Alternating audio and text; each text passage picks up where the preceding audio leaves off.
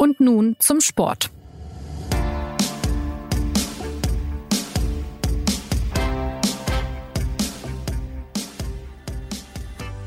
Der erste der Bundesliga hat an diesem Sonntag gegen den zweiten gespielt, Bayern gegen Leipzig und am Ende stand es 0 zu 0.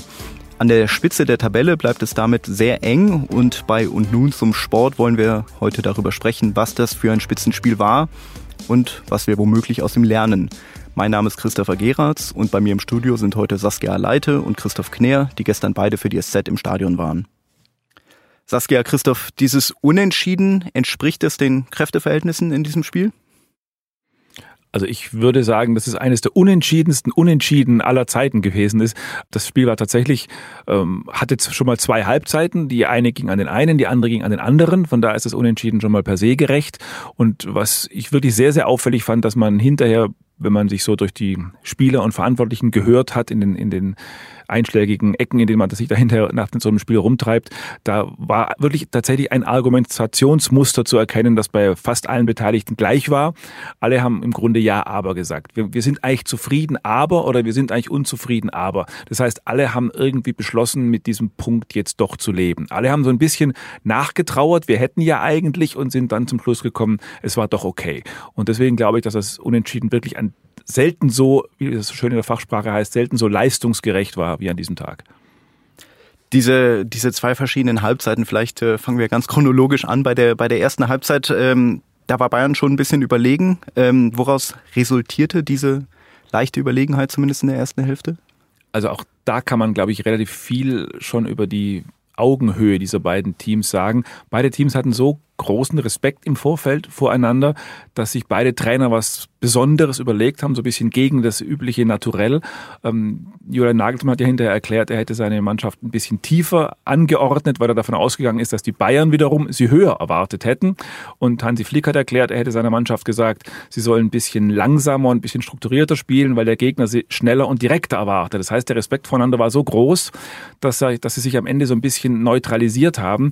Und ich glaube, so kam auch die erste Hälfte zustande. Die Leipziger, die tiefer stehen wollten, aus Überraschungsfaktorgründen, sind dann irgendwie ein bisschen tiefer hinten reingerutscht, als sie das eigentlich wollten. Deswegen sahen die Bayern sehr überlegen aus. Andererseits haben die Bayern dann doch auch ein bisschen mehr Tempo rausgenommen, als sie es eigentlich wollten. Deswegen war es eine Überlegenheit, die nicht wirklich zwingend war. Und ja. in der zweiten Halbzeit hat sich dann geändert. So massiv viele Chancen war es nicht. Was hat ja. äh, Leipzig denn dann in der zweiten Halbzeit getan, dass es auf einmal doch was anderes war. Ja, Christoph hat es ja gerade schon angesprochen. Also dieses sehr tief hinten drin stehen war dann doch ein bisschen zu tief. Das hat Nagelsmann dann auch schon ähm, eigentlich so nach einer halben Stunde ähm, verordnet, dass man sich jetzt doch wieder dem äh, höheren Pressing widmet, was man ja sonst auch im Leipziger Spiel ähm, eher pflegt. Und er hat halt auf den ähm, Außenverteidigerpositionen ähm, einen Wechsel vorgenommen. Der Leimer ist nach ähm, rechts gegangen, damit Angelino auf der anderen äh, Seite ja auch ein bisschen mehr Druck nach vorne gemacht und das hat äh, damit sind wiederum die Bayern nicht so ganz klar gekommen und dann hatte äh, Leipzig halt auch mehr Konterchancen und ähm, ja ist mit dem Tempo dann auch nach vorne gegangen, dass man auch, auch von ihnen kennt. Ähm, Christoph, du hast eben auch schon diese Ja-Aber-Reaktion hinterher angesprochen. Könnt ihr das noch ein bisschen aufdröseln, was da äh, für dieses Ja und was für dieses Aber gesorgt hat jeweils? Also ich glaube, Thomas Müller ist ja schon deswegen unverzichtbar für diesen Standort, weil er hinterher immer die, die, die, nicht nur die lustigsten, das manchmal, nicht immer, aber auch die schlausten Dinge sagt. Und er hat tatsächlich auch gut hergeleitet, wie es in einem Bayern-Spieler nach so einem Spiel so ein bisschen widerstreitet, wie die Gefühle sich so ein bisschen gegenseitig über, überholen. Also er hat gesagt, eigentlich hätten wir als FC Bayern am Ende noch mehr wollen müssen, der FC Bayern. Es ist Bayern-like, wie das so schön heißt, oder unschön heißt. Ähm, es ist Bayern-like, am Ende dann nochmal drauf zu gehen und, den, und zu versuchen, mit dem, mit dem Willen, den der Gegner vielleicht nicht hat, den Sieg zu erzwingen. Das ist irgendwie nicht so richtig passiert. Und deswegen hat Müller ein bisschen getrauert und gesagt, vielleicht haben wir da einfach zu wenig gewollt, aber er hat sich dann im selben Moment wieder korrigiert und gesagt, der Gegner ist halt auch so gut. Wir konnten das Risiko nicht so richtig nehmen, weil wir Respekt vor deren Kontern hatten.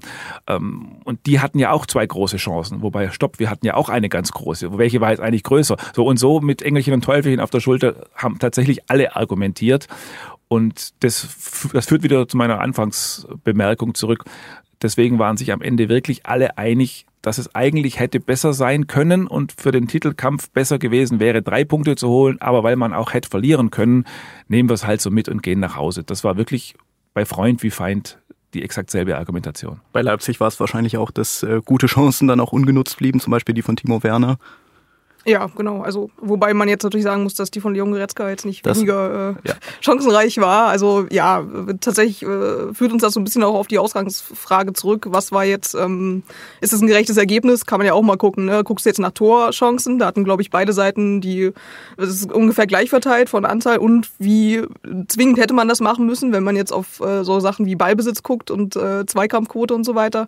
Da war Bayern deutlich im, im, im Vorteil. Also, ähm, ja da sieht man dann schon, dass es da andere durchaus Interpretationsspielraum gibt. Also ich bin im Übrigen sehr gespannt, wie dieses Spiel jetzt so in den bayerischen Kabinen, aber auch so auf den, in den, in den, in den Boulevardmedien, in den, in den Fankurven, wie dieses Spiel so wahrgenommen wird, weil die Bayern ja schon im Grunde von sich, von sich ja, den, den Anspruch haben, wir müssen jetzt immer zu gewinnen versuchen und wir müssen die weghauen. Und man darf sich nicht an dem Gegner, nach dem Gegner richten. So diese bayerische Logik, früher haben wir uns da gar nicht mal umgezogen gegen so einen Gegner, die, die gibt's ja immer noch.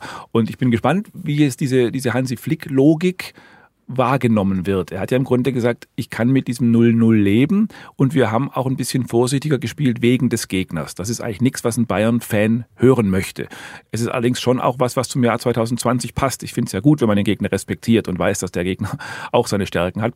Deswegen bin ich mal gespannt, was aus diesem Spiel sich entwickelt. Und das wird sicherlich auch davon abhängen, wie es in den nächsten Spielen weitergeht. Also ob der Bayern-Fan das als Demut, als unangemessene Demut wertet oder ob man das als Cleverness wertet. Das ist völlig offen und wird sich vielleicht erst von hinten rein lesen lassen.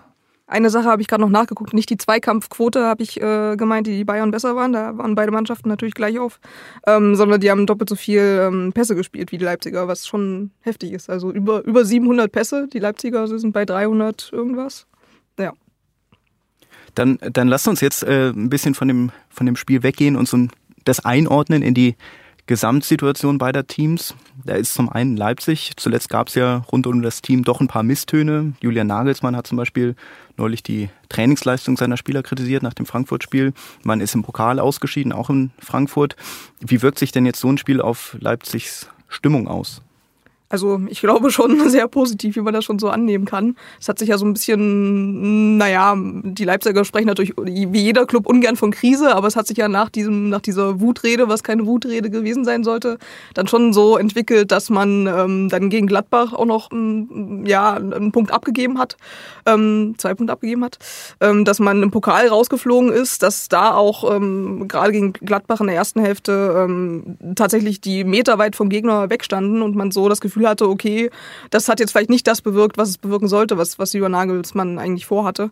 Ähm, und in, in dieser Hinsicht war das jetzt auf jeden Fall ein Zeichen des, des Aufbäumens, ähm, was, glaube ich, auch ganz wichtig ist für das Leipziger Selbstverständnis, weil man ja auch in den vorangegangenen äh, Spielzeiten immer mal sehr gute Phasen hatte, wo man eigentlich auch schon oben mitspielte, vielleicht nicht unbedingt Tabellenführer war, aber dran war und dann aber dann doch immer so ein Einknicken hatte. Und jetzt, ähm, ja, ist das einfach so ein, so ein Rausklettern wieder aus einem kleinen Loch, was halt dann vielleicht schon zeigt, dass man ernsthafter sicherer ähm, ja, Meisterschaftskandidat ist als in den Vorjahren. Genau, wie ist denn die Grundhaltung jetzt weiter zu diesem Thema, also zum Thema Meisterschaft?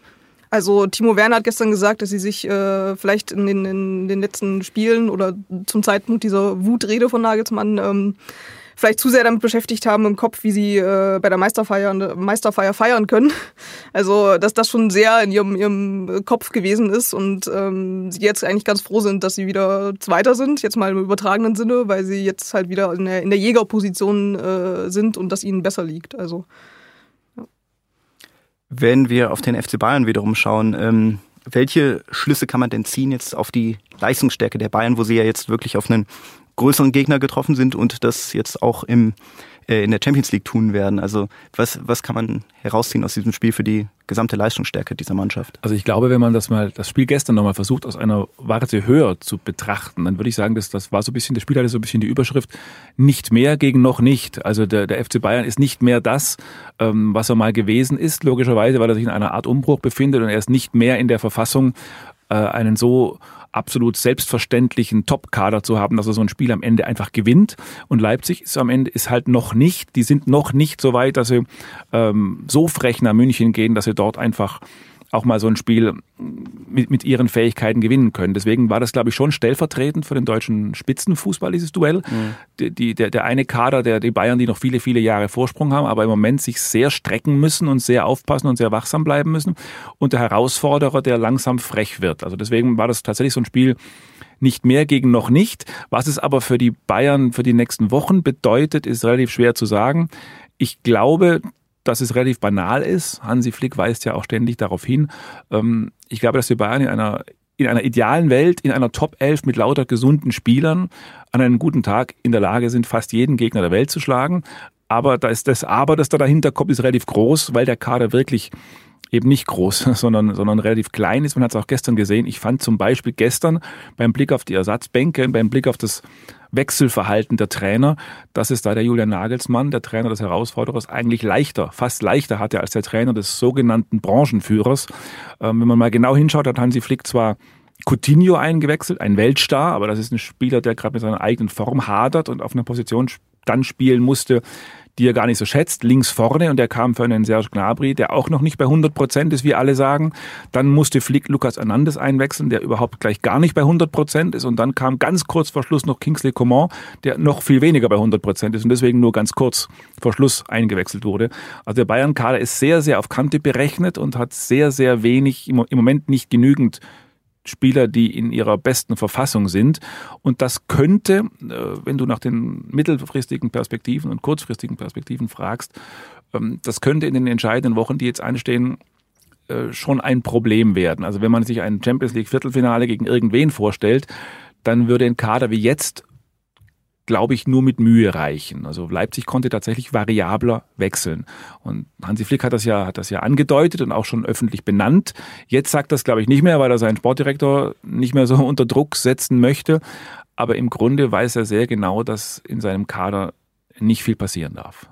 Also dieses nicht mehr beziehst du vor allem auf die Breite des Kaders. Auf die Breite des Kaders und damit insgesamt auf, auf eine Wettbewerbsfähigkeit. Also jeder einzelne Spieler ist natürlich immer noch top beim FC Bayern, mhm. aber dieses nicht mehr ist ähm, ja, so gemeint, dass, es, dass der Kader insgesamt Wettbewerbshärte und was Wettbewerbsschärfe anbelangt, ähm, möglicherweise fürs Top-Niveau nicht mehr ganz reicht, weil es eben noch, das ist ja sozusagen ein Umbruch, weil da nicht mehr diese Selbstverständlichkeit in der Breite drinsteckt. Gibt es da schon Überlegungen, auch das Ganze für den Sommer anzugehen, beziehungsweise mehr in die Breite zu machen? Ja, Überlegungen gibt es viele, aber das ist noch sehr, sehr, sehr, sehr, sehr viele Fragen offen beim FC Bayern. Die erste Frage ist, wer ist der neue Trainer? Wer entscheidet das? Dann gibt es die Frage in dieser neuen Führungsstruktur. Auch da haben wir ein noch nicht oder nicht mehr. Entscheidet es Uli Hoeneß noch? Entscheidet es äh, Herbert Heiner inzwischen? Was macht äh, Rummenigge? Was macht Kahn? Was macht Salihamidzic? Da sind sehr, sehr viele schon äh, viele, viele Fragezeichen im Organigramm, dann muss irgendeiner in diesem Verein entscheiden, welche Haltung man für diesen durchgeknallten Transfermarkt entwickelt. Also leisten wir uns Sané und Harvard oder tun wir das nicht? Ähm, da gibt es ganz, ganz viele Überlegungen, aber entschieden ist da, glaube ich, definitiv noch nichts. Und das, davon wird viel abhängen. Mhm. Wenn wir auf Spieler äh, gucken, die für den FC Bayern interessant sein könnten, dann äh, war gestern ein Spieler äh, auf Leipzig äh, oder bei RB Leipzig sehr stark der Innenverteidiger Upamecano, vom Kicker auch zum Spieler des Spiels ernannt. Mhm. Ähm, was, was, was macht diesen Spieler so gut, Saskia? Ja, also ich finde, man konnte gestern natürlich in jeder einzelnen Situation, oder was heißt nicht in jeder einzelnen, aber in 80 Prozent der Situationen, in denen er äh, ja an einem Bayern-Stürmer klebte, erkennen, was ihn so gut macht. Er ist einfach un unfassbar präsent. Er ist sehr präzise auch in dem, was er macht, wenn er Bälle rausspielt. Also der kommt halt äh, in der Regel nicht eine Sekunde zu spät, sondern ist immer genau in dem Moment zur Stelle, wenn er da ist und hat, ist körperlich total robust. Also der ist 21, das ist schon äh, beeindruckend. Ähm, trotzdem noch schnell. Also ich, ich finde, man hat gestern gesehen, ähm, was er in diesem Leipziger Kader ausmacht, auch weil Leipzig natürlich auf viele Verteidiger gerade verzichten muss. Da fällt es nochmal mehr mhm. auf. Und man hat halt auch an den letzten Spielen gesehen, was passiert, wenn er halt so ein bisschen Durchhänger hat. Also da waren alle Leipziger natürlich auch von der Körperspannung und so weiter, von der Konzentration nicht auf der Höhe, aber äh, da entschieden sich dann halt auch Einzelsituationen einfach, weil er dann halt einfach sich irgendwie ausspielen ließ oder dann halt doch, doch mal einen Schritt zu langsam war. Man ansonsten ist es, glaube ich, ja, wenn er bei 100 Prozent ist, ein, ein Spieler, der für sehr viele Clubs gerade sehr interessant ist. Sein Vertrag geht äh, noch bis nächstes Jahr. Und da wird sich sicherlich noch ähm, ja, was tun, denke ich mal. Und man muss ja, glaube ich, noch dazu sagen, dass die, weil, weil Saskia gerade die vielen Verletzten angesprochen hat, dass die, dass die Leipziger ja nochmal einen fast baugleichen Burschen im Kader haben, den Konaté, den Innenverteidiger, auch ein junger, junger Franzose, der ebenso, der, der ähnlich, nicht ähnlich spielt, aber der schon ein ähnlicher Typ ist, unglaublich athletisch, wahnsinnig jung, unglaublich viel Potenzial nach oben. Und das spricht natürlich auch, da sind wir wieder bei der Konkurrenzsituation im deutschen Fußball, das spricht natürlich auch dafür, dass Leipzig, die ja sehr umstritten sind, dass die einfach auch sehr viel richtig machen. Also was deren Scouting anbelangt und deren, deren Lieferachsen, auf denen die ihre Ware beschaffen, hätte ich fast gesagt, ähm, auf denen die ihre Spieler holen, das ist schon, das hat schon einen Plan und das ist schon sehr klug und das ist schon auch eine Herausforderung für den FC Bayern. Also der FC Bayern wird schon auch versuchen müssen, auf eine ähnlich moderne Transferweise dagegen zu halten. Also sozusagen auch Spieler wie Alfonso Davis zu holen. Und es wird nicht reichen, zu sagen, wir haben da einen großen Namen wie Coutinho, den leihen wir jetzt mal. Oder wir haben da einen Odriozola, der war bei Real, den leihen wir jetzt mal. Also irgendwann wird Bayern schon klar bekennen müssen, was ist eigentlich unser Kader und was ist eigentlich unsere Politik. Und da kann man sich bei Leipzig, ich will nicht sagen, was abgucken. Bayern kann nicht genauso transferieren wie Leipzig, aber man kann sich bei Leipzig abgucken, dass ein klarer Plan äh, nicht schadet. Wenn, wenn wir ganz kurz genau beim, beim Leipzig-Kader bleiben, wie sind denn da eigentlich die Möglichkeiten, die grundsätzlichen Möglichkeiten, den Spieler zu halten? Also ich glaube, dass Leipzig zu den Mannschaften und zu den Standorten gehört, die kein Geld brauchen. Leipzig ist nicht auf Transfererlöse angewiesen. Trotzdem ist es natürlich, eine, ist es natürlich ein Verein, der diesen modernen Transfergedanken des Werteschaffens natürlich trotzdem hat. Also wenn die von, für den Upamecano jetzt dann plötzlich 87,4 Millionen kriegen, würden sie das wahrscheinlich nehmen und wieder in ihre übliche Infrastruktur und in ihre übliche Scouting-Struktur investieren. Aber das ist jetzt, glaube ich, kein Verein, der unterschreiben würde, wir sind ein Ausbildungsverein. Das, dafür gibt es in Fuschel am See ein eine Firma, die ein paar, ein paar Euro äh, auf der Kante hat. Das braucht Leipzig, glaube ich, nicht. Und deswegen wird auch Bayerns klassische Kaderpolitik die in den 70er, 80er, 90ern sich bewährt hat, wir kaufen die Besten vom Gegner weg. Ähm, das wird mit Leipzig nur schwer zu machen sein, weil Leipzig nicht auf Geld angewiesen ist. Die nehmen es dann schon auch und sie weisen ja immer auch darauf hin, es ist ihnen ja ganz wichtig in Leipzig zu sagen, dass sie jetzt kein Werksclub sind und dass sie auch saubere Geschäfte mit Salzburg machen und dass sie Schulden bei Red Bull haben. Das wird ja immer sehr betont. Trotzdem ist es natürlich kein Verein, ähm, der dringend verkaufen muss ich glaube, was da auch so ein bisschen mit äh, reinspielen könnte, ist ja auch so ein bisschen, was, was äh, wollen die Spieler oder wie sehen die Spieler Leipzig? Also hat man ja auch bei dem Werner äh, Transfer, Nicht-Transfer gesehen oder Diego Demme, der jetzt in der, in, der, in der Winterpause gewechselt ist und gesagt hat, ja, irgendwie, ich will zu meinem Herzensclub wechseln. Wie hoch Leipzig da in der Gunst der Spieler aktuell steht und wie hoch man noch klettert, wenn man halt jetzt vielleicht tatsächlich Meister mal wird oder DFB-Pokal gewinnt, das verändert sich, also diese Dynamik verändert sich dann natürlich. Ja, und ich glaube, dass das auch ein bisschen in Unter, das, man, darf den, man darf den Bayern auch nicht Unrecht tun. Es ist für Bayern schon schwer zu transferieren, denn das ist, glaube ich, der Unterschied tatsächlich von Bayern zu Leipzig und Dortmund. Leipzig und Dortmund sind diese Clubs, wo die Spieler, das kommt wieder meine Lieblingsformulierung, den nächsten Schritt machen, und zwar den vorletzten vor einem ganz großen Club, also Olmo oder Upamecano oder Konate oder bei Dortmund Holland. Das sind Spieler, wo man nicht damit rechnet, dass die in vier Jahren immer noch bei ihrem Verein spielen. Und das ist bei Bayern ein bisschen anders. Bayern hat schon das Selbstverständnis zu sagen, zu uns kommt nicht einer, um den nächsten Schritt vor Man City zu machen, sondern wir sind dann schon das Ziel und wir sind dann schon der Top-Club. Und von daher ist es für Bayern schon ein bisschen schwieriger, diese, diese Olmos oder so für sich zu gewinnen. Einerseits, weil Bayern so vielleicht noch nicht denkt. Die müssen sich diesen modernen Gedanken, wir, wir schauen nach den Alfonso Davison der Welt, erstmal, die, den müssen sie sich erstmal richtig drauf schaffen. Aber Gleichzeitig widerspricht es auch, und das verstehe ich, auch so ein bisschen dem bayerischen Selbstverständnis zu sagen, wir sind ein Durchlauferhitzer. Das will Bayern nicht sein. Und deswegen ist die Transferpolitik bei Bayern nicht ganz so leicht. Mm, mm. Dann äh, würde ich vorschlagen, dass wir den Blick noch ein bisschen mehr weiten. Ähm, wenn wir jetzt aufs Titelrennen schauen, was was bewirkt dann dieses eine Spiel, dieses 0 zu 0 jetzt äh, an der Spitze der Bundesliga? Also ich würde es nur andersrum sagen, wenn Leon Goretzka diesen Ball reingeschossen hätte und wenn es 1 zu 0 ausgegangen wäre, dann hätte Bayern vier Punkte Vorsprung und ich glaube, dann hätte man ihnen bereits den Rathausbalkon reservieren und die Weißbiere bereits befüllen können, weil das lässt sich Bayern dann nicht mehr wegnehmen. So bleibt es tatsächlich offen. Bei Dortmund fehlt einem trotz dieser Ein-Mann-Büffelherde, die da jetzt vorne stürmt, fehlt, fehlt einem so ein bisschen der Glaube daran, dass dieser Punch und diese Wettbewerbsschärfe reicht, ranzukommen. Bei Leipzig mag man das auch noch nicht glauben, aber ich halte diese Mannschaft tatsächlich für gefährlich und auch diesen Trainer, der schon sehr genau weiß, was er will und der schon sehr gerne Erfolg haben würde und der sich schon auch sehr den Erfolg zutraut. Also Leipzig wird Bayern sicherlich sehr beachten müssen. Und ich glaube, gerade auch fürs Selbstverständnis, was ich vorhin schon mal angedeutet habe, ist halt für Leipzig ist, ist dieses, dieses 0-0 viel bedeutender, weil sie jetzt halt wieder sich einfach aus einer schwierigen Phase äh, ja, befreit haben, im Pokal ausgeschieden, aber jetzt halt trotzdem ihr Ziel äh, Meisterschaft äh, weiterverfolgen können. Und das ist für die auf jeden Fall äh, ja, schon eine Wegmarke gewesen. Also vielleicht ist es psychologisch tatsächlich sogar, wenn man es mal so nennen will, tatsächlich ein Tick, wenn man das 0-0 werten will, ist es für die Leipziger vielleicht ein Tick wertvoller, dieses 0-0 A, weil es auswärts war und B, weil es die Tabellensituation natürlich für Leipzig sehr komfortabel hält. Die Bayern können sich zwar einreden, wir bleiben jetzt vorn, aber ein Punkt ist nicht so richtig viel. Die Leipziger hingegen sind ganz, ganz nah dran, nur ein Punkt, sind aber gleichzeitig nicht ganz vorne. Also sie sind nicht die Gejagten und sie können weiterhin schön von hinten drängeln und es ist besser, den Drängler auf der Autobahn zu machen, wenn man einen vor sich hat, als wenn man keinen mehr vor sich hat. Gut, ähm, ich glaube. Zwar nicht nachhaltig, man soll überhaupt nicht drängeln auf der Autobahn, liebe Zuhörer. Ja, was, was man auf jeden Fall festhalten kann, ist, dass vor beiden Mannschaften ähm, spannende Wochen liegen.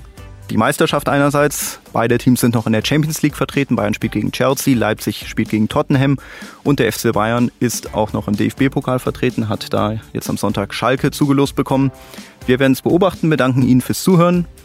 Wenn Sie Fragen, Anregungen, Kritik haben, melden Sie sich gern unter podcast.sz.de. Bis zum nächsten Mal.